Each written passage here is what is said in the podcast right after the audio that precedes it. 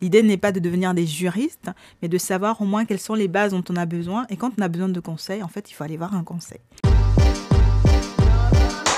Bonjour, bienvenue dans Business Lab, le podcast. Je suis Pamela Eanga et dans Business Lab, on parle d'entrepreneuriat. Chaque semaine, dans Business Lab, nous abordons un thème clé de l'entrepreneuriat avec un entrepreneur ou un expert à nos côtés. Le but étant de vous aider à passer à l'action avec des clés et des conseils pratiques et concrets prodigués par des personnes qui sont elles-mêmes déjà passées par là. Cette semaine, nous abordons un sujet qui stresse beaucoup de porteurs de projets et de jeunes entrepreneurs, la question du droit. En effet, il peut être difficile pour une petite entreprise de définir ses besoins. La complexité du jargon, l'opacité de l'offre de services juridiques ou encore les budgets nécessaires que les aspects juridiques de l'entrepreneuriat peuvent intimider ou pire être négligés. Or, avec notre invité, nous allons voir qu'il est important de définir en amont une véritable stratégie juridique, comme on peut le faire avec une stratégie commerciale ou marketing, et surtout qu'on peut le faire en toute simplicité. Bonjour maître Karine Mazamboumba Chitoula. Bonjour. Bonjour Pamela. Euh, on peut se tutoyer? Absolument. Alors, tu es avocate au barreau de Paris et de Madrid et tu diriges le cabinet d'avocats MMT Avocat depuis bientôt 4 ans. Ça va être la quatrième année si je ne me trompe pas. Bien sûr. Alors c'est un cabinet, euh, tu vas nous en dire un peu plus, mais euh, spécialisé dans le droit numérique et euh, le droit des nouvelles technologies. Droit bien ça numérique, des nouvelles technologies et de la propriété intellectuelle.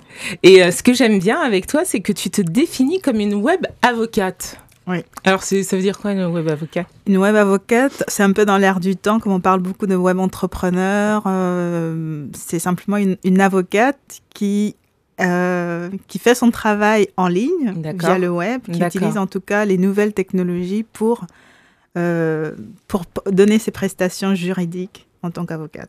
Ok, donc tu es vraiment dans l'air du temps. C'est ça qui, euh, qui, qui est une vraie force, j'imagine, pour toi. Et, euh, et j'aimerais bien aussi savoir, euh, parce que tu sais, euh, cette émission est consacrée aux porteurs de projets et aux entrepreneurs. Toi, quelle est ta relation avec l'entrepreneuriat? Puisque être euh, dans une profession libérale, c'est aussi un petit peu comme être entrepreneur, non? Oui.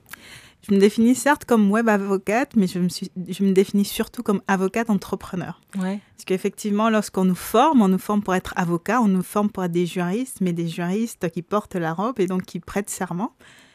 Et on- de plus en plus, on nous, on nous enseigne cette partie entrepreneuriale. D'ailleurs, au barreau de Paris, il y a une partie qui s'appelle le barreau entrepreneurial. Mais on ne nous forme pas vraiment avec cette mentalité de dire que nous allons diriger une entreprise. Mhm. Et donc, ma relation avec l'entrepreneuriat, c'est avant d'être, euh, de me mettre à mon compte, pour moi, j'étais juste avocate. D'accord.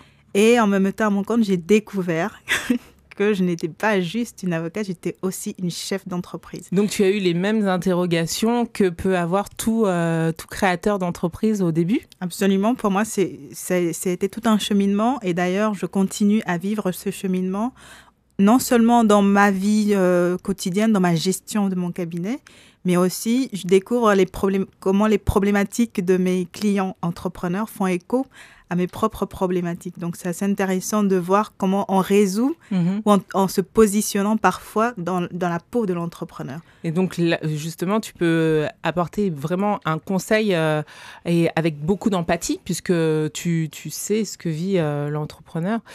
Complètement. Mais justement, euh, dans ma pratique, j'utilise beaucoup ce qu'on appelle le legal design, qui est, euh, qui est inspiré de ce qu'on appelle le design thinking, où ce qui est au centre, c'est justement l'humain, L'utilisateur. ouais.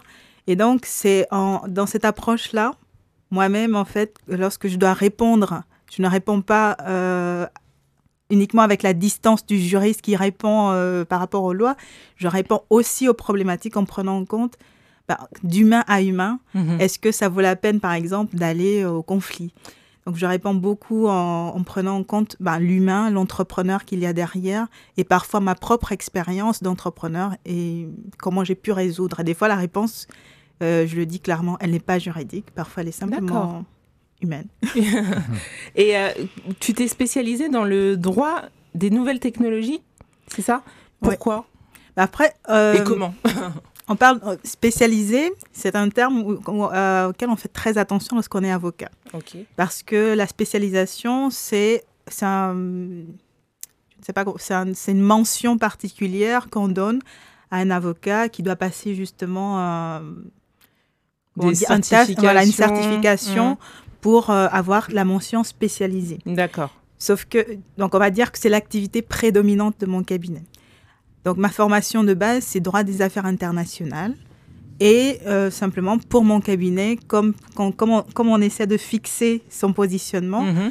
je me suis demandé Donc tu as essayé de trouver toi aussi en tant qu'entrepreneur ta niche. tout à fait. Et donc je me suis posé la question, qu'est-ce qui, en dehors du droit, me, me plaît en tant que personne? C'est-à-dire, qu'est-ce que je ferais sans qu'on ait besoin de me payer pour ça? Ah.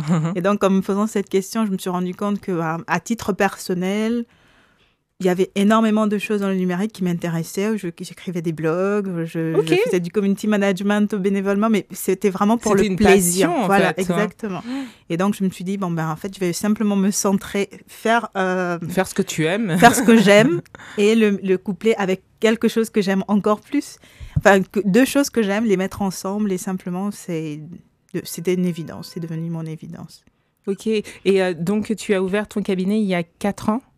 Cette année, ça va faire 4 ans, donc on va dire 3 ans pour être un peu plus juste. Donc 3 ans et quelques mois déjà. Euh, on va revenir euh, bah, sur le thème euh, du jour euh, dans un court instant, mais juste avant ça, chaque semaine, je demande à mon invité de nous donner sa vision de l'entrepreneuriat en trois mots.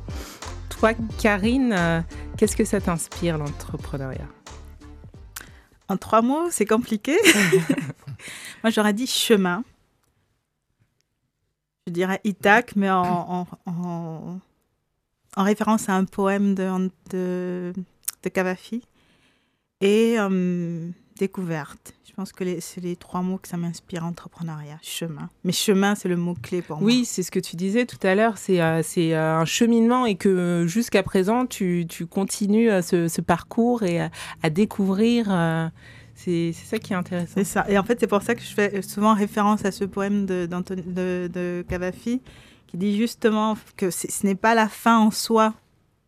Il faut prendre justement le plaisir du chemin, de tout ce qu'on retrouve, des- comment on dit, des, des, ports phéniciens, de tout ce qu'on trouve en fait Le sur voyage. le, le voyage. Exactement. Les, les, Américains ont un mot qui journey. Journey, Donc, exactement. euh, Et donc, moi, je dis en français chemin, mais c'est vraiment ouais, parce que ça. je le vis tout à fait comme, un, comme ça. Et, euh, et de, de ce que j'ai vu en préparant l'émission, c'est que pour toi, euh, euh, te mettre à ton compte, ouvrir un cabinet, a été un vrai déclic. C'est là où tu t'es senti à ta place plus qu'en plaidant. Oui.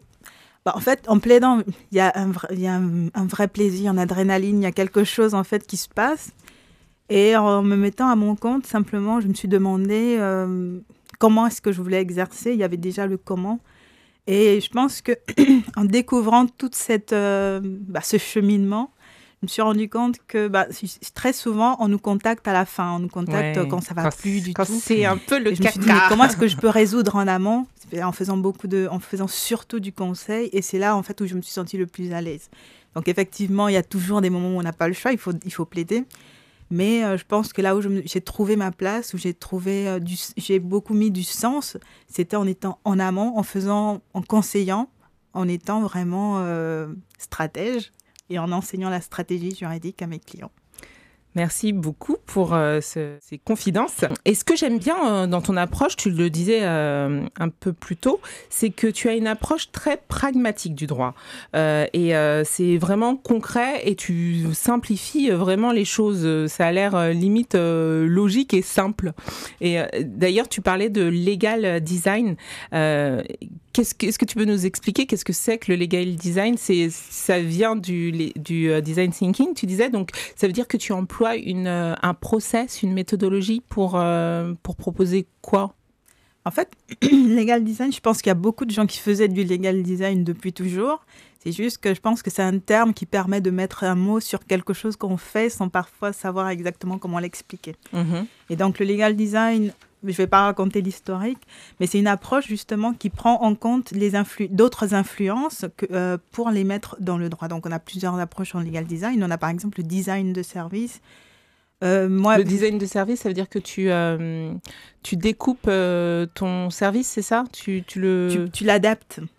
Je vais donner un exemple qui n'a rien à voir, par exemple, avec le web. C'est euh, il y a des, des, avocats qui, justement, en utilisant le legal design et qui euh, ils sont familialistes et donc ils reçoivent souvent des enfants. Mm Sauf qu'un cabinet d'avocats, n'est pas pensé pour recevoir des enfants. Alors, comment est-ce qu'on fait pour que les enfants puissent arriver dans ce cabinet, se sentir à l'aise et parfois attendre les, les périodes où ils ne peuvent pas être en reçu? Ben, on a, Ils ont créé un espace de jeu, un espace d'attente ou un espace où lors de l'échange avec l'avocat, ben, l'enfant en fait ne se sent pas intimidé mmh. ou mal à l'aise parce que ce n'est pas sa place. Mmh. Donc c'est vraiment s'adapter. Euh, c'est ça. Là, on est dans le, euh, le, design de service. Dans mon cas, par exemple, comme je me définis comme web entrepreneur, c'est aussi une manière de me positionner en miroir avec mes clients qui travaillent sur le web et qui se définissent eux comme web entrepreneurs ou tech entrepreneurs. Ok. Donc après, il y a d'autres approches. Il y a par exemple dans le, il y a, ça c'est le design de service. Il y a le langage clair ou la manière dont on va rédiger un contrat. Ah, mais justement, on va utiliser l'infographie juridique, par exemple. On va utiliser des schémas. Justement, c'est très intéressant parce que euh, on va avoir ensemble les euh, quatre piliers d'une euh, stratégie juridique réussie mhm. et, et sereine. et on va parler des contrats. Mais euh, peut-être euh, dans un premier temps, on va revenir sur euh, une question que se posent beaucoup de, de, de porteurs de projets et de créateurs, c'est les questions de forme juridique. Est-ce que est-ce qu'il faut créer sa, sa structure d'entrée de jeu quand j'ai quand j'ai mon idée? Ou, euh, ou est-ce que je peux me lancer comme ça euh, sans, sans, formalisation? Et si je me lance en formalisation, qu'est-ce que je risque euh, Est-ce qu'il est que je suis protégée? Bah, Justement, je pense que ça, c'est pour moi, chaque fois que je parle de stratégie juridique ou de pilier, c'est mon premier pilier, la, la formalisation. Est-ce qu'on est obligé de formaliser dès qu'on a une idée? Mhm. Je pense que c'est bah, comme l'entrepreneuriat, c'est un cheminement. Donc effectivement, ça veut dire qu'il n'y a pas de réponse, il n'y a, pas, de, oui ou non? Non, il n'y a pas de réponse euh, toute faite. Ça dépend de, de, plusieurs euh, paramètres. Est-ce que, je me, est-ce que mon, mon idée est, mature et prête à être lancée déjà? Donc effectivement, ça il, y a tout un, il y a tout un travail à faire en amont, il y a toute une étude, étude de marché, business plan. Effectivement, on envisage déjà les questions de comment est-ce que je voudrais me formaliser. Mmh. Mais c'est aussi, est-ce que je me lance seule? Est-ce que, je me, est-ce que nous nous lançons à plusieurs? Est-ce que c'est à but lucratif, non lucratif? Mhm. Est-ce qu'on aura besoin effectivement d'un grand volume de financement ou pas? Donc toutes ces questions-là vont déterminer la forme qu'on va choisir. Mais tu es d'accord que ces questions arrivent en bout de chemin? Justement dans, dans, dans le process euh, Tu parlais de d'études de marché en premier, ensuite euh, ensuite euh, études financières, et puis le juridique, c'est un peu le dernier le dernier step, non? Non, pas du tout. Justement, puisqu'il faut se demander déjà est-ce que je vais y aller seul et si j'y vais seul, pendant combien de temps? Hmm. Est-ce que si on va à plusieurs, parce qu'effectivement, le choix qu'on va faire si je vais seul, si, si on va à plusieurs, on va pas faire d'entreprise individuelle. Ouais, il y aura forcément un impact sur. Euh, tout à fait. Donc le, choix, par exemple, de, de commencer son cheminement en entreprise individuelle va être déterminant de si on y va seul ou pas. Mais ça, c'est des questions qu'on se pose déjà d'avance. Est-ce que quand je me projette, j'envisage un investissement ou pas? Effectivement, si, euh, si des investisseurs doivent, doivent intervenir, ça voudrait dire que peut-être qu'il faut un capital parce qu'ils vont prendre des parts? Est-ce qu'on l'envisage comme ça ou pas? Donc, ce sont des questions qu'il faut se poser déjà. Dès le début, d'entrée de jeu. D'entrée de jeu. Comment est-ce que je, je, je, En fait, moi, je, je, je vois la formalisation comme faisant partie de la vision d'entreprise. D'ailleurs, même dans la manière de rédiger les statuts, notamment sur les statuts SAS où on a, la, on a une flexibilité sur... Euh, sur la manière de rédiger euh, les modes de gouvernance, mhm. ben, justement, cette flexibilité-là, comment est-ce qu'on peut l'appliquer en prenant compte de la vision? Et ça, justement, quand je, pose la question, je ne dis pas... Euh, je pose pas la question, la question trop juridiquement, je pose d'abord la question humainement, quelle est ta vision d'entreprise? Et donc là, j'essaie de voir est-ce que c'est, est-ce qu'on est mature, est-ce qu'on n'est pas mature, est-ce qu'on se laisse un temps, est-ce qu'on rédige les statuts pour se projeter à six mois, un an, hmm. trois ans? Ça veut dire que si je rédige mes statuts, ça veut dire que j'ai déjà choisi ma forme? Oui. C'est ça. Généralement, en fait, les statuts, effectivement, c'est un, c'est un choix. Là on, là, on a choisi, on s'est positionné, on sait où on va. Et donc, on envisage, par exemple, de se dire, bon, ben, moi, ma vision, elle est à trois ans. Et donc, je vais rédiger un peu en prenant compte tout ce, qui va se, tout ce que j'envisage d'ici trois ans. Mhm. Donc, mon objectif, c'est de ne pas modifier mes, mes, mes statuts euh, dans les six mois. Donc, justement, on prend en compte tous ces éléments-là pour dire, bon, on va rédiger pour que d'ici trois ans, tout reste plus ou moins stable et qu'on n'ait pas à modifier les statuts tous les six mois parce que y a des choses. Après, effectivement, c'est possible de le faire, mais l'idée, quand même, c'est en fonction de là où je me projette. C'est pour ça que je demande jusqu'où tu te projettes. À six mois. Bon, ben, surtout que modifier des statuts, c'est coûteux, c'est long, ça crée des démarches administratives. Et d'ailleurs, c'est, mm. euh, modifier, ça, revient quasiment au même que immatriculer. Donc, on, on, paye quasiment la, le, même prix. le même prix. Donc, est-ce que ça vaut la peine? Donc, il mm. faudrait être suffisamment clair. Et euh, formaliser cette vision, est-ce que c'est un acte juridique? Oui. Ah, ok. Bah oui, formaliser, justement, c'est ça qui va déterminer si on fait des statuts pour une SAS, une SARL. Donc la gouvernance, écrire, enfin, c'est ce qu'on peut appeler ça gouvernance? C'est un, un, peu plus que la gouvernance, c'est comment est-ce que je vais gérer mon entreprise? Donc, effectivement, si, si c'est une entreprise individuelle, il n'y a, pas forcément, y a pas besoin de statut. Ouais. Si c'est une, si une société. Oui, mais si, si par exemple, j'ai une entreprise individuelle, est-ce mhm. que j'ai besoin de formaliser cette vision aussi, même si je suis toute seule?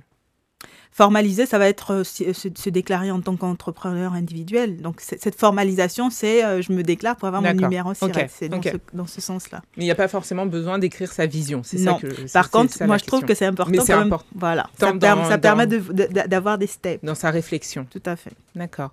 Euh, Johan, je pense qu'on va prendre une première question autour de cette question. Effectivement, on a des questions sur les statuts juridiques.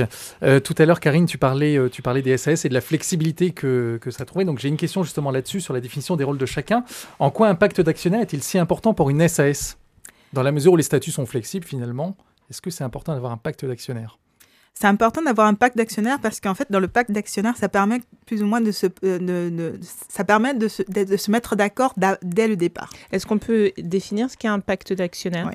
Un pacte d'actionnaire, en fait, c'est comme son nom le définit, c'est un pacte, donc c'est un accord entre les personnes entre qui les le associés. Ce sont des associés. En général, ce sont des associés fondateurs. Donc c'est généralement ceux qui viennent de, de, créer, mais il peut y avoir d'autres pactes d'actionnaires euh, ensuite.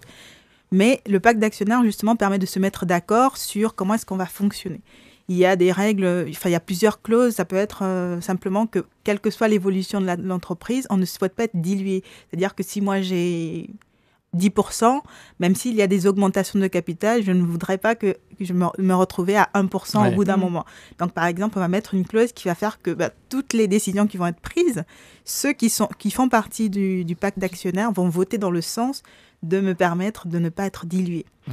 Donc, il y a plusieurs clauses, en fait, comme ça, dans le pacte d'actionnaires qui permettent justement de s'assurer que euh, les, les conditions de départ soient respectées sur le long terme malgré la flexibilité justement des statuts. Est-ce que, pardon, est-ce que c'est dans ce pacte d'actionnaires justement où on met aussi qui fait quoi dans le, dans le rôle de la société euh, En général, c'est dans les statuts. Dans les statuts définir, on, va définir, on va définir, par exemple, s'il y a un président, bon là on est sur la SS, donc s'il y a un président, des directeurs généraux, un comité d'entreprise, ce genre de choses. Mais il est possible dans le pacte d'actionnaires si on a, on a besoin de préciser des choses. Un peu plus précisément, effectivement. On peut le, mettre. Sur, le, rôle, le, rôle opérationnel, en fait, peut-être. Ouais. voilà, ok. Mais effectivement, de toute façon, le, pacte d'actionnaires, il est par contre, il n'est pas public. Voilà, c'est ça. Il n'est pas public. Les statuts, il faut savoir, il faut, il faut les distinguer parce que les statuts c'est public, tout le monde peut. Tout le monde peut euh, accéder au, statut. Alors que le, pacte, d'actionnaires, c'est vraiment... un accord euh, interne et donc, euh, tout le monde n'a pas forcément accès, il ne sait pas forcément ce qui a été décidé d'avance. Et, je pense, je voulais quand même dire aussi, ce qui est important dans le pacte d'actionnaires, c'est que il vaut mieux le faire d'avance parce que tout va bien jusqu'à ce que ça n'aille plus. et donc, quand on s'entend, c'est là qu'on pose les bases. Le jour où on ne s'entend plus, on a un, élément qui nous permet effectivement de retrouver un petit peu ce sur quoi on s'était basé pour avancer. En fait, le pacte d'actionnaires, c'est un contrat. C'est un contrat. C'est un contrat qui permet finalement de, compléter les statuts qui restent flexibles, mais de compléter davantage et de protéger euh, chacun des actionnaires et des fondateurs. Et justement, est-ce qu'il y a des euh, dernières questions Est-ce qu'il y a des, euh, des, mentions obligatoires dans ce pacte d'actionnaires? Non. non, c'est vraiment libre? C'est assez libre. Après, effectivement, c'est pour ça qu'il faut avoir une vision claire. Les, les clauses qui vont être intégrées dépendent effectivement de la vision. Où est-ce qu'on veut aller? Et ça, un avocat peut nous aider à le rédiger. Tout à fait. Tout à fait. Normalement, comme, comme la plupart des contrats, la, définition du contrat, c'est accord de volonté. On peut décider entre deux personnes de le hmm. faire, mais effectivement, pour savoir quelles sont les clauses les plus pertinentes en fonction de sa vision d'entreprise, c'est toujours plus intéressant d'avoir un expert qui va vous dire, bah, cette clause-là, elle est nécessaire. Par exemple, si on décide de vendre la société, bah, comment est-ce qu'on peut forcer les minoritaires à vendre aussi hmm. Par exemple, c'est ah oui, il y a de la stratégie quand même. Il faut réfléchir en amont. C'est pour ça que je dis que justement, c'est un pilier de la stratégie juridique. Hum. On ne peut pas se dire, euh, je fais mon étude de marché, je fais. Quand je dis, quand je l'ai cité au début, c'était pas pour les, les, hiérarchiser. C'était pour dire. C'est au même titre. Exactement. Hum. Que ça fait partie des premières choses auxquelles il faut penser. D'accord. Est-ce qu'on a une autre question Oui, j'ai une autre question qui concerne plus l'entrepreneuriat individuel. Euh, donc d'une personne qui vous écrit Je suis salarié dans une banque. Euh, je rénove et je revends des meubles sur mon temps libre. Pour être en règle, je voudrais, je voudrais prendre un statut d'auto-entrepreneur. Dois-je en informer mon employeur? Pas nécessairement.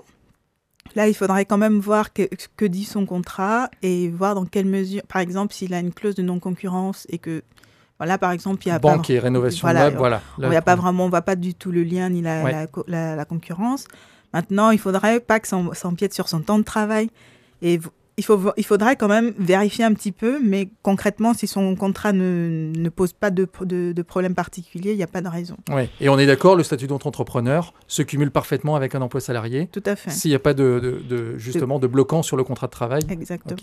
Et c'est la même chose avec le Pôle emploi. Quand on est au Pôle emploi, est-ce qu'on peut bénéficier de, des, des allocations et aussi être auto-entrepreneur? Oui, en général, euh, je sais que je. Ou est-ce que ça, on perd du coup?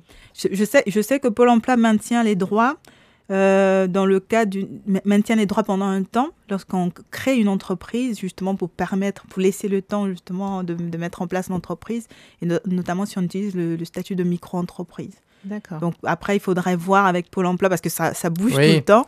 Mais c'est vrai qu'il euh, y a la possibilité justement de commencer ou en tout cas de démarrer une entreprise et de conserver ses droits. Dans les faits, les allocations sont recalculées en fait en fonction, en fonction du chiffre d'affaires. Tout à fait.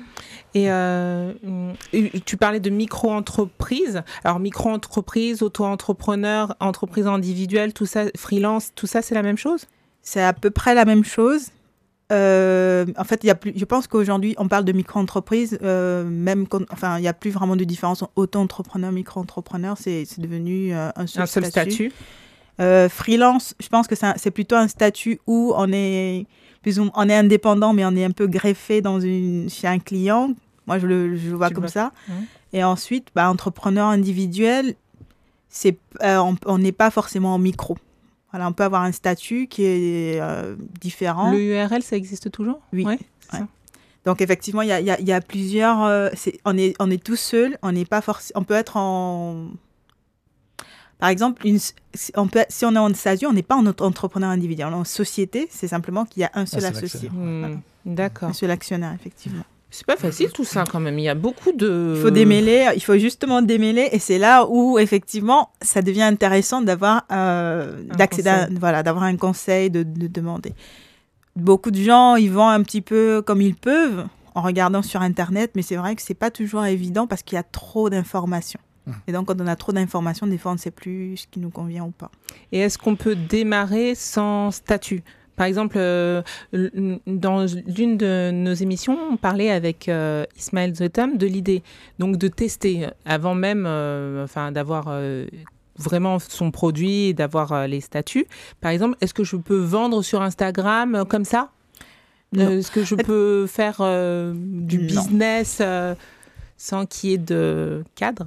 S'il faut facturer, je pense, oui, je pense que non. un particulier ne peut pas facturer, il n'a pas le droit de facturer. Donc effectivement, je peux faire du business euh, alors qu'il faut justifier. C'est un petit peu compliqué. Ouais, ça, ça, revient à faire du blague en fait. Exactement. Donc là où ça peut être intéressant, je pense que c'est un peu la stratégie qu'utilisent les startups ou ceux qui lancent un projet numérique, une, application, ce genre de choses, c'est justement de commencer avec une version gratuite. Où là, effectivement, on n'a pas à justifier les entrées d'argent, les, les mouvements d'argent, et donc de fournir parfois une comptabilité, ce genre de choses.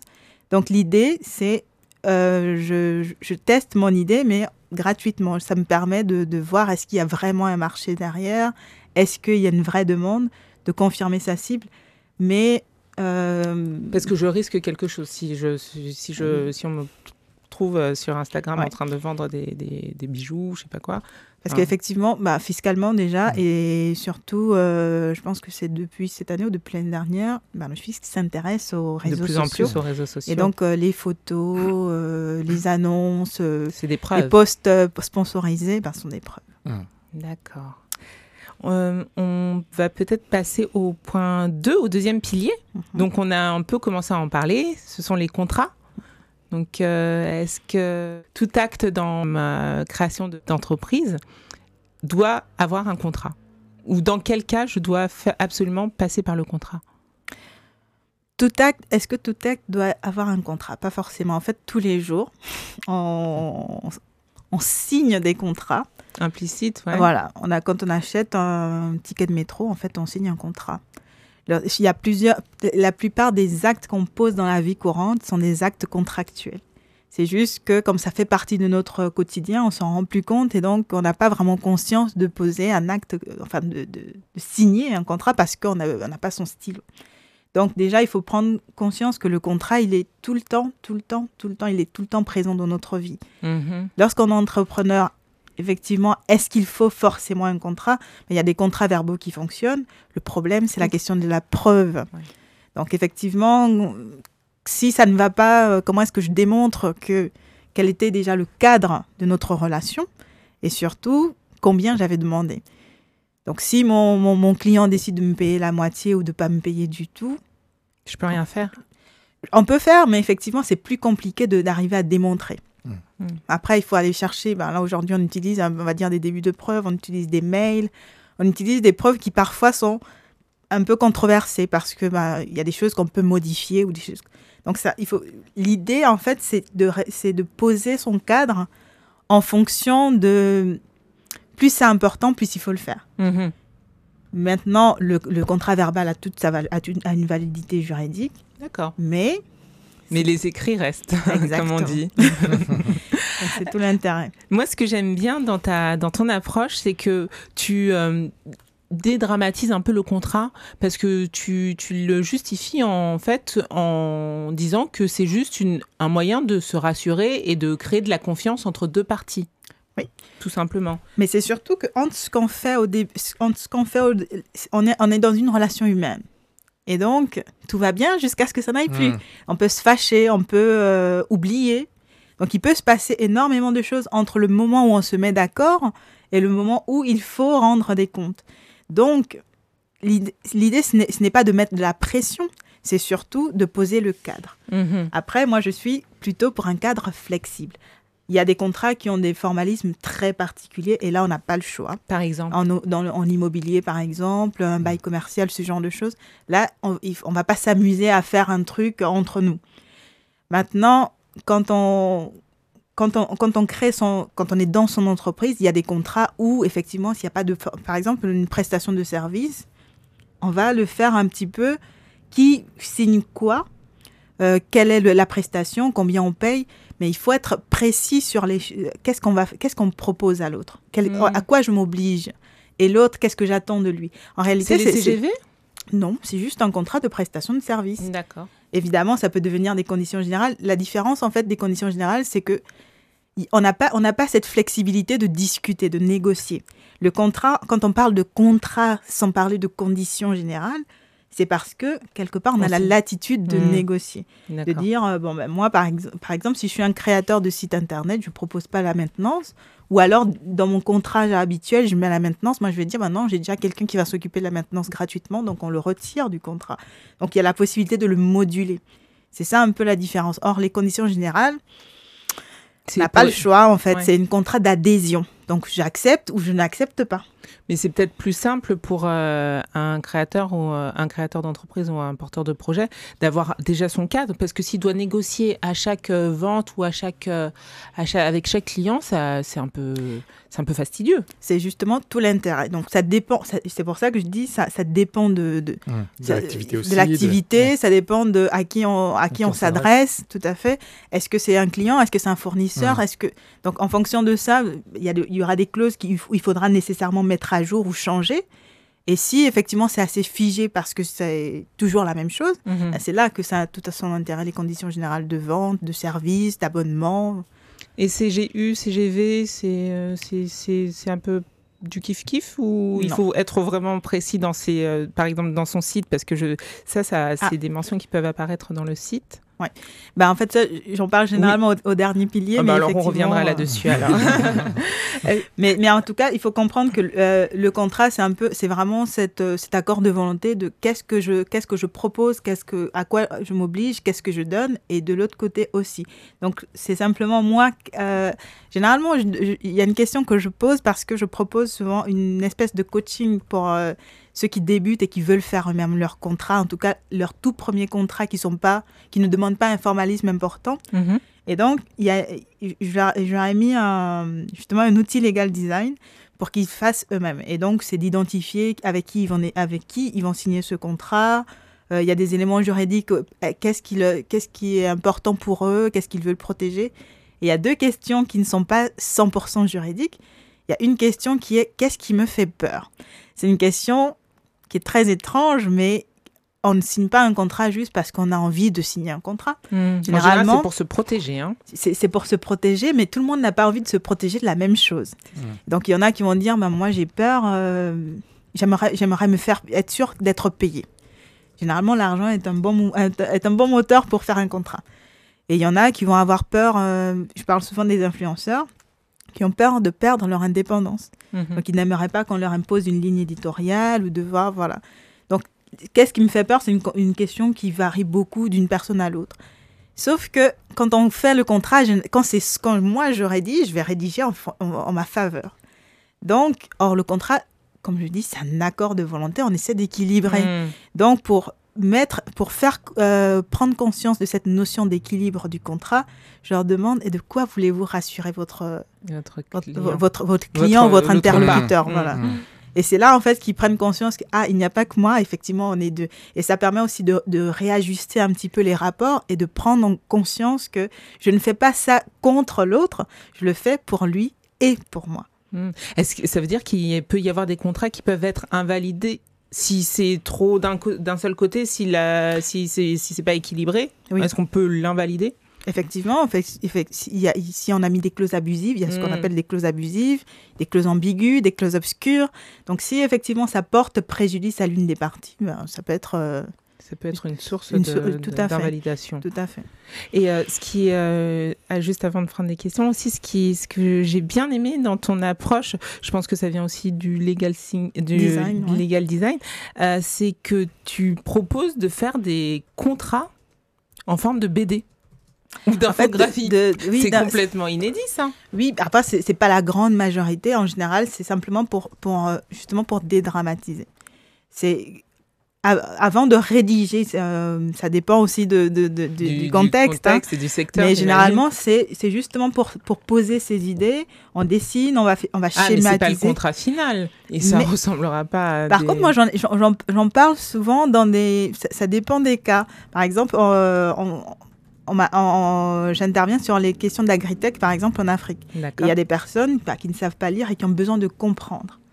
Donc, dans ce cas, on peut dessiner justement le contrat pour que toutes les étapes de signature, en tout cas toutes les étapes, les obligations soient visuellement compréhensibles mhm. pour... Donc quand il signe, il ne signe pas un papier de lettres qu'il n'a pas compris, il comprend le processus et il sait à quoi il s'engage. Mhm. Donc effectivement, ça existe, ce n'est pas la grande majorité et je pense que la plupart des avocats n'adhèrent pas forcément. Mais ça, ça, a une valeur euh, juridique. une valeur juridique.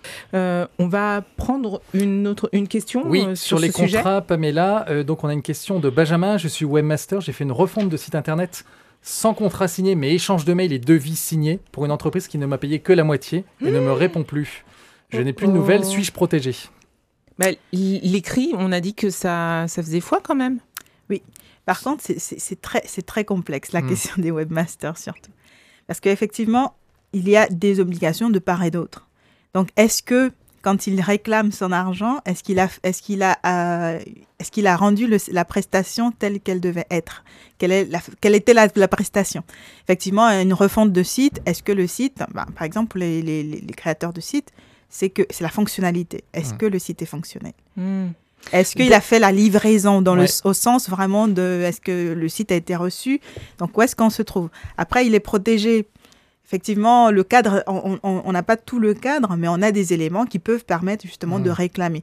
Mais ça reste, euh, Ça reste difficile. ça, ça reste un petit mais peu complexe. dans ce cas-là, Karine, si la prestation n'a pas été réalisée, le client aurait pu contester la facture en justifiant justement, mais si le client, ce que, ce- ce que, je, ce que je comprends dans la question, ne donne plus de nouvelles, ne répond plus et fait le mort, alors que la, la facture a été envoyée, dans ces cas-là, est-ce qu'on peut considérer que le client est aussi de mauvaise foi? Est-ce que ça joue en, la- en- en la faveur du webmaster, justement, Oui. de Benjamin? En tout cas, si lui, il estime que sa prestation était bien réalisée, qu'il est allé au bout, euh, il, peut, il peut parfaitement réclamer cette, cette- Ouais, cette oui, facture. En tout ouais. cas, il a une facture, il a un devis, il a des échanges de mails qui précisent plus ou moins le cadre. Mhm. Et donc, il, peut, il a des éléments suffisants pour réclamer le paiement de cette facture. Il peut même faire, euh, pour com- enfin, il peut passer par une injonction de payer parce qu'il a une facture euh, bah, justifiée, justifiable.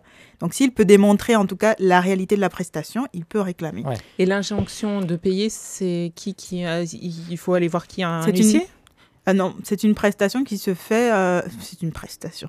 c'est une procédure, pardon, qui se fait euh, au tribunal de, Hmm. de. Ah, effectivement, ça dépend aussi de qui est son, son Oui, client. ça dépend qui sont Bon, clients. j'imagine que son client est un professionnel, aussi, ouais. euh, une entreprise, Hmm. et donc il peut aller au tribunal de commerce et il n'a pas besoin en fait de saisir l'autre partie. Donc simplement, c'est pour ça qu'il a suffisamment d'éléments. Il a un devis, il y a une facture, il y a des échanges de mails qui prouvent la réalité de, de- bah, en tout cas la relation, et euh, il demande simplement que soit payé, que, que ce soit payé. Et là, le, euh, le, le juge décide, au vu des simples éléments qui lui sont proposés, l'autre partie ne n'entre pas tout de suite, euh, dire que euh, il estime que la, que la somme est due. Mhm. Et donc, il donne, il, il donne une ordonnance et autorise le, le, la demeure. Voilà, la- ouais. voilà. Et donc, à ce moment-là, par contre, l'autre partie a le droit de s'opposer à cette ordonnance et dire, ben non, euh, c'est pas vrai. En tout cas, il a- là, effectivement, on, on entre dans une procédure qui est un peu plus classique. Mm. Mhm. Mais à la base, l'injonction, c'est moi qui demande, j'estime que je, je mérite d'être payé, et puis on, on Mm. y va. Et euh, est-ce qu'il y a des montants pour lesquels ça vaut pas la peine parce que on va avoir beaucoup plus de frais que ce qu'on a gagné euh, Bah, L'injonction, c'est- c'est c'est quand même une procédure assez simple. On est autour de 35-37 euros. Donc, c'est- ça peut être intéressant. Mais effectivement, bah, si l'autre fait le mort ou si on n'arrive pas à trouver ses comptes, par exemple, pour les saisir, c'est c'est un peu, ça peut devenir très compliqué. Hmm. Donc, oui, c'est une procédure qui, qui peut être faite hum, soi-même sans, sans forcément passer par un avocat. Assez facile à, Voilà, à- c'est assez voilà, on, facile à peut, on la place. mettre en place. Mais après, il y a, il y a- il y a plus aujourd'hui pour réclamer une créance, il y a, y plusieurs euh, solutions. J'ai vu les huissiers, par exemple, ont mis en place en, en ligne euh, moyen de réclamer des, des- des D'accord. sommes à partir de 500 euros. Euh, Les cabinets voilà. de recouvrement, au Voilà, préalable, oui, avant les les- huissiers. Avant- même, même les huissiers, en fait, justement, pour, euh, je pense, peut-être Pour mettre la pour- pression pour- plus. ouais. peut-être Ouais. pour contrer les- les- euh, Ouais. cabinets de recouvrement. Donc voilà, il y a, il y a- il y a des services comme ça qu'on retrouve en, en- en ligne. Mais soi-même déjà, parfois, bah, effectivement, bon, là, il dit, il dit, il fait le mort. Mais en général, c'est je fais, je, je- j'envoie ma facture parce que parfois, on n'est pas payé parce qu'on oublie. On n'a pas envoyé la facture. Oui. Donc Ou on qu'on n'a pas mis de- les mentions aussi dans une facture, il faut dire Ah oui, euh, quand est-ce qu'on doit être payé. Mais dans ces cas-là, elle doit être contestée par le client. Elle Ouais. devrait être elle devrait contestée, être en fait. ouais. effectivement. Ouais. Mais, effecti- mais des fois, c'est des, gestes simples. Donc on commence à s'assurer est-ce que j'ai envoyé ma Est-ce facture que j'ai fait les choses Est-ce correctement qu'on peut ah, ensuite tu as la relance, donc une fois ou deux fois. Ensuite, la mise en demeure, déjà, on peut soi-même déjà faire une mise en demeure. On, on s- on se crée une espèce de process. Donc, ça- tout ça, je pense que ça fait partie justement de, de la stratégie. Ouais. C'est pas euh, j'y vais comme ça au Ouais, feeling. C'est aussi euh, comment est-ce que je fonctionne en cas de litige, en cas de difficulté. Euh, Mettre en place des process. Tout à fait. Et donc ça, c'est un process de, de- de litige, de réclamation qu'on met déjà en place bah, en amont. On n'attend pas le problème, on sait déjà Mhm. que bah, par rapport aux factures, on va fonctionner comme ça. Je vais faire la relance, par exemple, tous les six jours ou tout, une fois toutes les deux semaines. En fait, on le, en, en fonction de soi-même, on pose déjà quand même son cadre. hein. Oui, parfois les entrepreneurs n'osent pas aussi relancer, euh, ne prennent pas le temps et n'osent pas aussi. Ouais. Et, et- et C'est- en tout cas, tous pas- les entrepreneurs. Ouais, ouais. C'est vrai. tous les entrepreneurs. Donc, je, je pense que c'est une problématique qui touche tous les, tous, tous les entrepreneurs et je parle même pour moi. En fait. Ouais.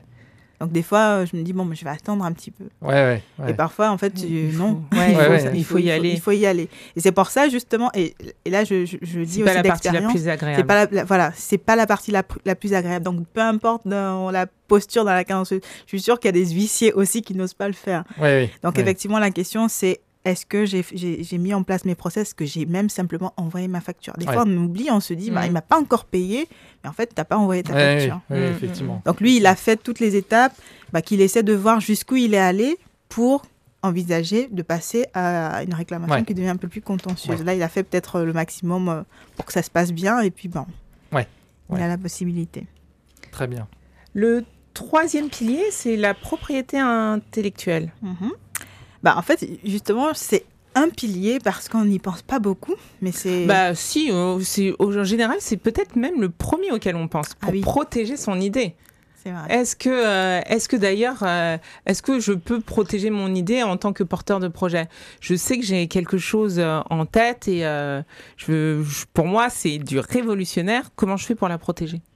C'est souvent, c'est une question qui revient souvent.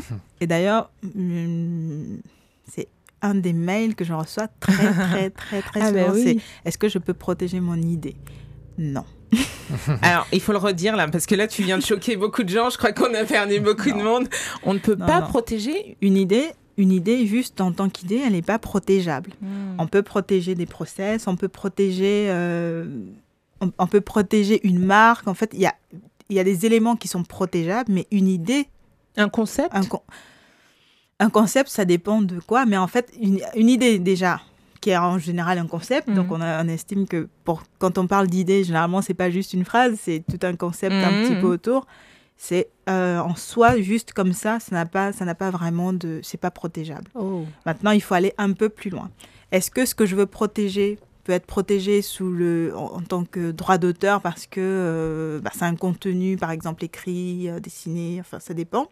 Alors, droit d'auteur, c'est pour tout ce qui est écrit, c'est ça? Oui, c'est, on va dire c'est c'est surtout pour les créations qui peuvent être considérées comme littéraires, artistiques, ce genre de choses. Ou pas forcément. Bah, par exemple, un site internet qui est Oui. créé euh, très original parce que c'est pas juste je prends un euh, Divi, Mm. euh, WordPress, ce genre de choses. Non. C'est vraiment, il y a une vraie création. On retrouve une part. En fait, c'est c'est même pas une question de littéraire. pas, C'est quand on retrouve une part de De l'auteur de une part de soi dans ce qu'on vraiment l'originalité c'est plus l'originalité et surtout une part de la personne qui crée D'accord. donc là il y a le droit d'auteur il y a la marque donc ce que ce que j'ai j'ai créé est-ce que je peux en faire une marque? Bon, après effectivement c'est pas juste euh, je, je donne un nom ou je fais un logo parce que généralement les gens ils pensent euh, marque ou euh, nom ou logo sachant qu'on a la marque écrit, euh, verbale, donc c'est juste, c'est justement le nom, euh, le signe écrit. La marque figurative, donc là c'est le le, logo. le dessin. Ou la marque semi-figurative, donc où on a à la fois le logo et un écrit. D'accord. Donc Ça, on peut le protéger. ça, on peut le protéger, mais pas n'importe comment non plus. Mm. Parce que là, par exemple, euh, peut-être que quelqu'un a déjà déposé, peut-être pas exactement pareil, mais ça peut créer la confusion dans l'esprit des gens Hmm. ou ce n'est pas parce que ce n'est pas assez distinctif, ou parce que ça ressemble, ou parce que ça donne l'impression que c'est peut-être la même entité qui a créé quelque chose de plus. Hmm. Donc si jamais il y a une continuité, si jamais donc il y a plus, c'est dans le même, dans les mêmes, euh, sur les mêmes produits ou les mêmes services. Donc si ça crée la confusion, effectivement, la celui qui a déposé avant peut s'opposer. Donc, il y a de l'antériorité. Il faut vérifier en fait, euh, il faut justement faire une recherche d'antériorité, vérifier tous les éléments en amont. Et ça, ça se passe à l'INPI Ça Ou- se passe à l'INPI Ou est-ce que mon avocat, je vais voir un avocat et, et il, saura me- il saura gérer ça? Je lui donne, On peut le faire soi-même. il... On peut le faire soi-même. Il y a un service à l'INPI justement qui permet de, de- qui vous donne. Mais après, euh, l'INPI ne fait pas toutes les recherches, donc il Ouais. vous donne euh, la liste. Puis c'est à vous de de- d'épurer. Vous pouvez passer par un avocat, vous pouvez passer par un conseil en propriété intellectuelle. Donc il y a tout un travail à faire. Moi je dis, c'est pas aujourd'hui on parle pas que de dépôt de marque. Il y a tout un univers aussi au niveau marketing. Il y a tout un, il y a, il y tout un travail en amont avant d'envisager de déposer. Donc même le dans, dans le choix du nom, on se, c'est pas parce qu'on est en France on se limite à l'INPI. Si notre vision d'entreprise envisage qu'on, s'internationalise, peut-être qu'en fait on va pas juste se limiter à l'INPI qui, qui va, qui va nous donner une marque française. Franco-français, ouais. Exactement. Hmm. Donc peut-être qu'on veut euh, avoir une marque au niveau Benelux, euh, au niveau européen, Mm. au niveau africain, au niveau mondial. Mondial Sauf que mondial, par exemple, ça, c'est, il faut aller dans chaque pays. Enfin, il faut dans- choisir en ouais, fait dans- des, régions. mm. Voilà. Mm. Donc quand on dit mondial, il faut pas se dire euh, bon ben une fois que je l'aurai déposé à l'organisation mondiale, ben, ma marque elle sera protégée dans le monde entier. Non, il faudra vraiment ensuite choisir des régions du monde exactement où on veut être protégé. Et quelle est la différence entre brevet, dépôt Enfin, c'est du pareil au même, Bah, non? c'est pas du pareil au même. Donc là, on parlait par exemple, on a parlé du droit d'auteur, on a parlé de la marque. Le brevet, c'est sur les inventions. D'accord. Donc là, on n'est pas juste sur une idée innovante, euh, c'est pas une plateforme qui rajoute un élément à ce qui existe déjà. C'est vraiment, euh, limite, les brevets, c'est un peu ce qui n'existe pas encore. Là, on vient vraiment, Ah on est vraiment sur l'invention. Mm, mm, mm. Sur, euh, c'est c'est pas juste de l'originalité, ça va un peu plus loin. Plus loin, ouais. Et c'est généralement assez technique. C'est à quel point c'est innovant au point qu'on ne le retrouve pratiquement Nulle part. dans le monde. D'accord. Donc voilà, si on trouve un élément antérieur, en fait, l'invention n'existe pas. ok. Donc, a- et le dernier point, en fait, de tout ça, c'est, euh, il y a par exemple dessin et modèle. Ça, euh, c'est les gens qui, qui vont Le créer, par design, exemple, ouais, des designs, mm. voilà. Les- Euh, Les stylistes, les, les, euh, Mais pas que. les architectes.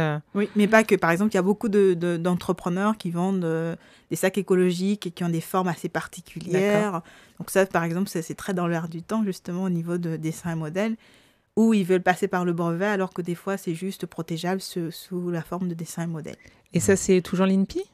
Oui. En fait, euh, euh, l'INPI, c'est la propriété industrielle. Donc, ça prend en compte les marques, Ouais. les brevets, les dessins et modèles. enfin, voilà. D'accord.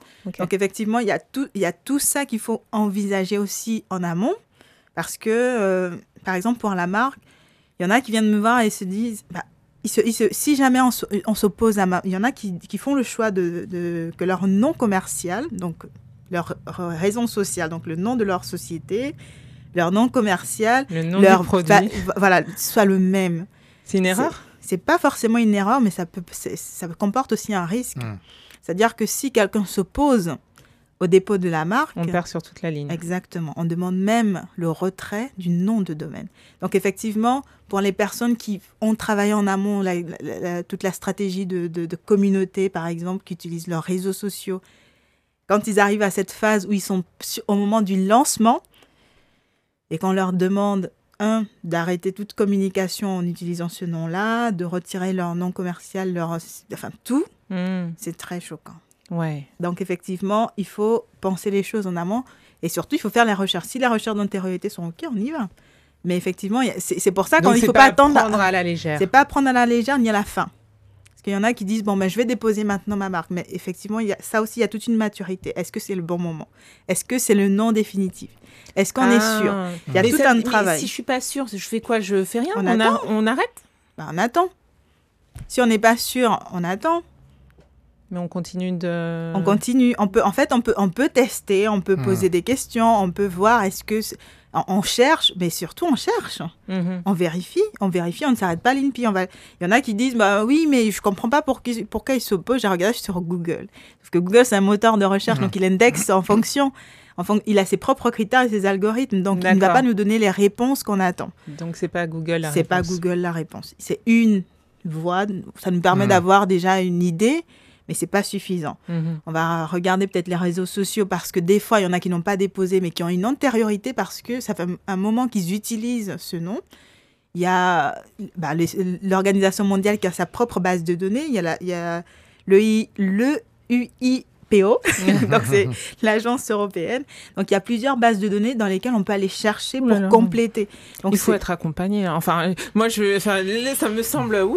Est-ce que ça veut dire, Karine, que euh, si euh, la marque est vraiment inscrite à l'INPI, finalement, ça nous protège pas euh, Ah non. forcément. en Ouais, fait, hein, elle peut être comprends. contestée malgré tout. Si elle est déjà, si elle est déjà enregistrée. Voilà, si elle est enregistrée sur le déjà sur dans les bonnes bon. classes, tout ça. Ouais. Si elle est déjà enregistrée, mais Ok. quand on, c'est pas parce que je, je, je commence le dépôt qu'elle est, c'est bon. Est-ce que l'INPI, au moment de l'enregistrement, Voilà. Donc en fait, elle, peut, être- elle peut malgré tout être Bon, on, contestée. va, on va aller au bout parce que je pense que les gens n'ont pas entendu. Euh, moi, j'ai entendu, enfin, j'ai perçu la question, mais l'INPI en fait ne fait pas de vérification Oui. en amont. Oui, c'est tu- ça, en ils fait. peuvent te prendre ton argent, te le dire que c'est déposé, alors que En ça fait, va ils, pas non, ils, dépose. non, ils Ouais. acceptent l'enregistrement. Voilà, c'est ça, Donc, on ça. enregistre, mais c'est tout un process. Donc, il y a à peu près deux mois avant que ce ne soit publié au bulletin officiel. Donc, les gens ne savent pas que c'est dans, les, Ah. c'est dans les tuyaux, on va dire. Donc, au bout de deux mois ou parfois un peu moins, c'est publié au bulletin officiel et pendant deux mois, on le, il est, cette publication permet aux personnes qui estiment que ça peut léser ou porter préjudice à leurs droits, bah, à leur marque ou à leur image ou à quoi que ce soit, de s'opposer au dépôt de cette marque. Donc pendant ces deux mois, il peut se passer euh, plein de choses. Donc après, effectivement, au bout de deux mois, si il y a opposition, bah, en fait, il y a tout un process qui se met en marche, toute une procédure. S'il n'y a pas, bah, en fait, simplement, généralement, on, enregistre, on vous valide, euh, voilà. Mais il faut compter à peu près six mois entre le moment où on paye mhm. et le moment où la marque est réellement considérée comme déposée. Ah, voilà, l'enregistrement. Si vous allez sur la, base de données de, l'INPI, vous allez voir euh, publier. Mhm. Il y a des états en changeant, enregistrés. C'est-à-dire que vraiment, c'est pas la même. Euh, pas on n'est pas au même niveau. Voilà, on n'est pas au même niveau de d'enregistrement, on va dire. Est-ce qu'on a une question rapide? Oui, on a une question. Je souhaite lancer ma marque de bijoux et en faire la promotion sur les réseaux sociaux. Comment protéger mes photos et éviter de les retrouver ailleurs sans mon accord? Hmm. On ne peut pas faire grand-chose. Hmm. C'est vrai? sur Internet, comment, comment éviter? C'est parfois une question technique, donc on utilise des, procédés pour empêcher le clic droit, pour empêcher la copie mais c'est pas ça ne garantit rien il y a les captures d'écran aujourd'hui il y a tellement de de, moyens. moyens voilà. Maintenant, effectivement, est-ce qu'on a envie de. On peut faire une veille, mais si on, si on, on apprend que quelqu'un a utilisé nos photos, ben en fait, on a la possibilité justement de, bah, de lui envoyer une mise en demeure, lui demander de cesser l'utilisation et surtout de demander des dommages intérêts.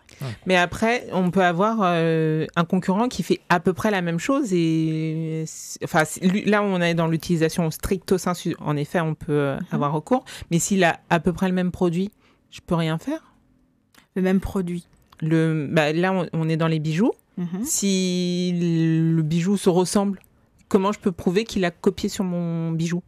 Ça, ça c'est ça, ça on parle hein. produit et pas de la photo là effectivement. Bah, sur les produits c'est un petit peu c'est compliqué c'est compliqué c'est compliqué il faut la photo oui ça, ça, peut être euh, assez évident. Mais le produit il faudra vraiment que ce soit ma photo. Il faut euh, en fait sur les photos il y a, y, a y a, des nuances. Il y a déjà est-ce que euh, les crédits. Voilà, les crédits, mais surtout, est-ce que cette photo, elle est suffisamment originale pour que je puisse la réclamer?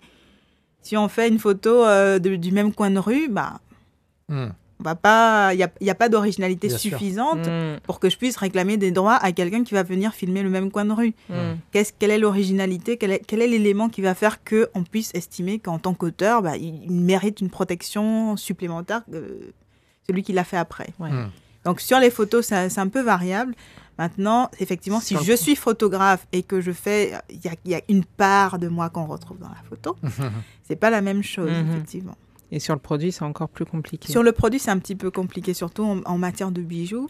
Effectivement, euh, il faudrait voir bah, qui a produit quand. Euh, voilà, mm, mm, mm. il y a des éléments qui permettent de regarder. Mais c'est vrai que moi, je m'occupe, je fais pas, enfin, je, je, traite pas beaucoup ce genre de, de questions. Mais c'est vrai que sur les bijoux, je trouve qu'il y a quand même ça peut être un petit peu complexe.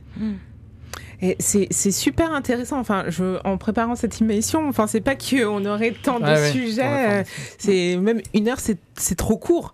Donc, euh, on va on va aller au dernier pilier mhm. qui est euh, dans, dans, vraiment dans ton cœur de cible, les obligations numériques. Oui, tout ce qui est droit numérique. Mais on a l'impression que le net, c'est un peu euh, le Far West. Hmm. Est-ce que, est que les mêmes règles s'appliquent? Pas partout, ça dépend des pays. Mais c'est vrai qu'en France, bah, il y, a des, y a des lois et on va dire que c'est un secteur euh, qui est très en mouvement au niveau juridique. Hmm. C'est-à-dire qu'on a des règles euh, qui datent de janvier 2021. D'accord, c'est en perpétuelle mise à jour. Voilà, exactement. Donc, sur le, autant par exemple sur des règles de droit civil, on va dire, le, droit pouvait arriver avant et envisager les choses, autant sur le numérique, le droit, enfin, la, légiférer sur ces questions-là, c'est toujours, arrive après, toujours après. On n'a pas trop le choix parce qu'on ne peut pas envisager, anticiper. Il y a beaucoup d'innovations.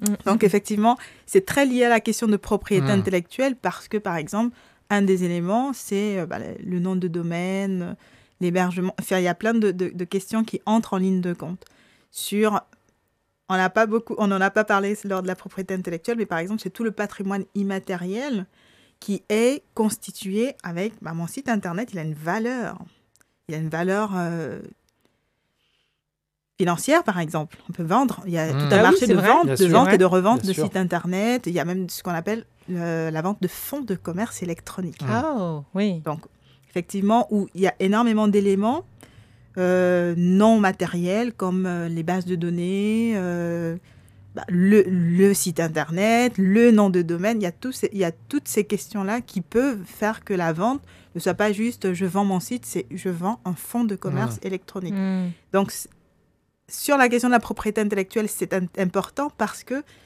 il y en a qui se disent bon bah je, je suis arrivé au bout, je- mon, mon projet il vaut rien. Bah, des fois il vaut pas rien. Hmm. Des fois, avant de, de jeter l'éponge, il faut regarder est-ce que je peux. Et je peux le monétiser euh, d'une manière ou d'une autre. Et, euh, et comment et, euh, et comment je me protège. euh, Enfin, Comment en tout cas je fais pour que ce, ce soit, ce soit donné euh, en bonne et due forme. Tout à fait. Là, il nous reste de temps, c'est passé très vite, mais euh, si on doit, euh, euh, si tu dois nous donner un conseil sur le- les obligations numériques, à quoi faut-il faire attention vraiment, peut-être un ou deux conseils avant de mettre en place un site internet, avant de, donc je suis porteur de projet et j'ai mon projet, je crée mon ma, boîte et je vais mettre en, en ligne mon site. Je suis contente, j'ai fini, c'est l'apogée. Donc qu'est-ce que qu'est-ce qu'il ne faut surtout pas oublier La conformité. Aujourd'hui, on parle, effectivement, on a parlé tout à l'heure de conditions générales de vente, conditions générales d'utilisation, euh, de vente, parce qu'on vend, si on vend effectivement sur son site, et il faut, les gens viennent euh, acheter, payer directement. Conditions générales d'utilisation, moi je dis c'est un peu comme, euh, comme une maison d'hôte. Généralement, quand on a un espace membre, moi je recommande très très fortement de mettre des conditions générales d'utilisation. Parce que c'est comme si j'ouvrais ma maison à des inconnus, je leur donne une chambre, bah, ce serait bien de leur dire exactement comment ça Ceux fonctionne. qui ont le droit de faire ou pas Tout à ça fait. Et surtout, bah, de limiter la responsabilité. Parce que moi, en tant qu'éditeur du site, et surtout en tant que directeur de publication, selon ce qui est euh, publié, je, peux, je risque parfois la prison. C'est-à-dire?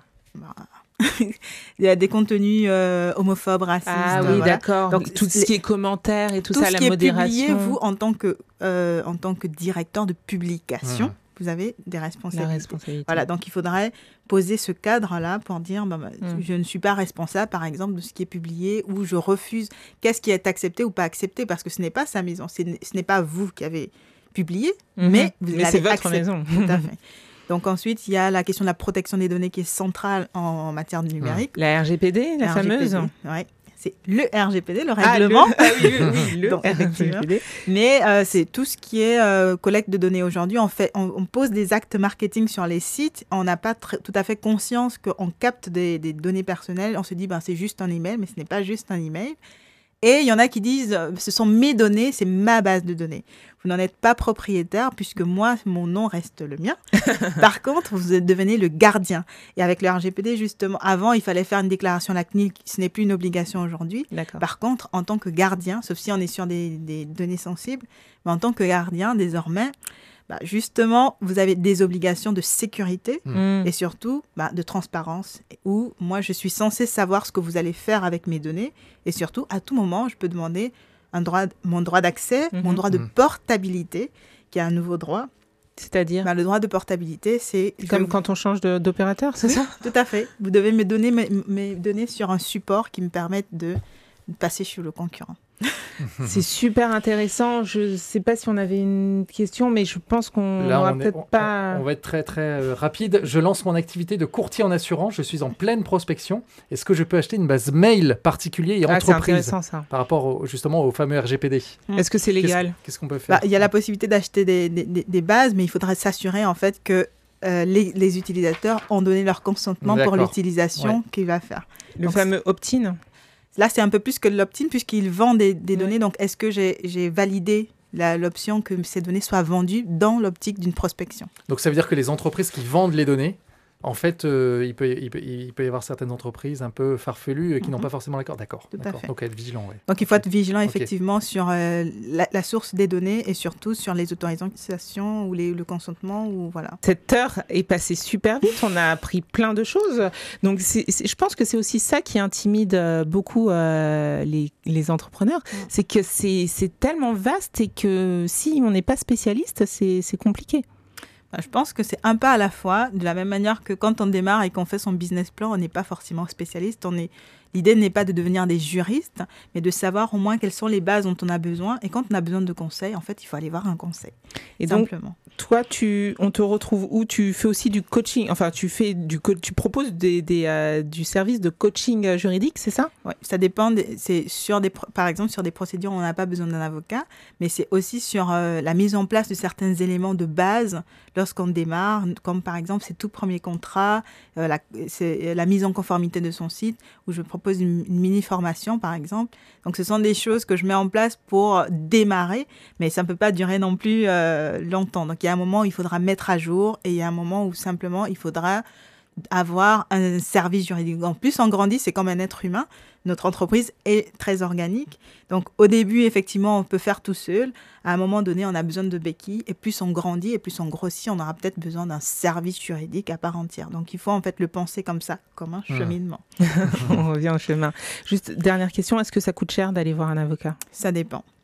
Ça dépend de la problématique, mais l'idée, en fait, c'est de faire le, maximum de choses dès le départ pour ne pas se retrouver dans une procédure qui, elle, non seulement coûte de l'argent, mais aussi du temps. Et ça revient au même. Ça revient même pire, peut-être plus cher encore. Merci beaucoup, Karine, d'avoir euh, été notre invitée. Maître Karine Mavamba Chitula, euh, que l'on retrouve. Euh, alors, ton site internet, c'est MMT. mmtavocat.fr et sur les réseaux sociaux, Facebook, Instagram et LinkedIn. Super. Merci à vous tous de nous avoir suivis. Et si ce podcast vous a plu, n'hésitez pas à en parler autour de vous, à le partager, à commenter, à liker et même encore mieux, à nous laisser 5 étoiles. Et pour ne rien rater, pensez également à vous abonner.